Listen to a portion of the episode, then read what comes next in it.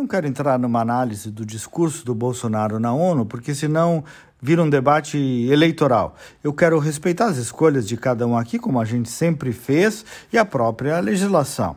E digo isso porque, então, quero ressaltar apenas um aspecto fático que nada tem a ver com a eleição, mas que o Bolsonaro citou lá no discurso da ONU, que é o seguinte. O mundo, especialmente a parte ocidental do mundo, Europa e Estados Unidos, perceberam a importância estratégica do Brasil em duas dinâmicas vitais para a subsistência humanitária. Um, a produção de alimentos e dois, a produção de energia renovável. Isso era uma onda que já vinha crescendo, mas que tanto a pandemia quanto a guerra na Ucrânia ajudaram a ressaltar. O mundo, de certo modo, passa a depender do Brasil, ou no mínimo em, de modo considerável. Depende para se alimentar e para ter acesso a uma energia que não seja apenas decorrente do petróleo. Nós precisamos então sentar à mesa das negociações mundiais, mesmo que não queiram, e com atores respeitáveis. Não eventualmente porque as grandes potências desejem isso, mas porque nós nos tornamos indispensáveis numa lógica de sustentabilidade alimentar, econômica e energética.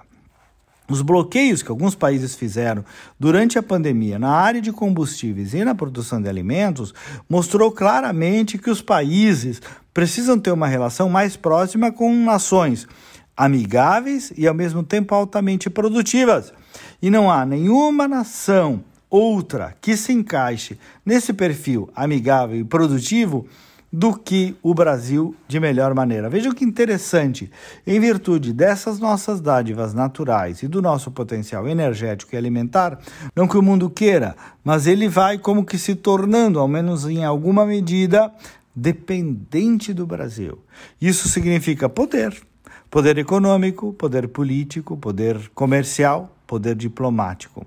De tal modo que se configura, de novo para os próximos anos, uma nova realidade das relações internacionais em relação ao nosso país, o que exige inteligência para aproveitar as oportunidades que surgirão disso e também moderação para manter um equilíbrio necessário à navegação dentro dessa nova realidade. É um fio da navalha, porque estaremos na crista da onda, mas é muito favorável às nossas potencialidades. Prestemos atenção a essas mudanças. Até amanhã e vamos com fé.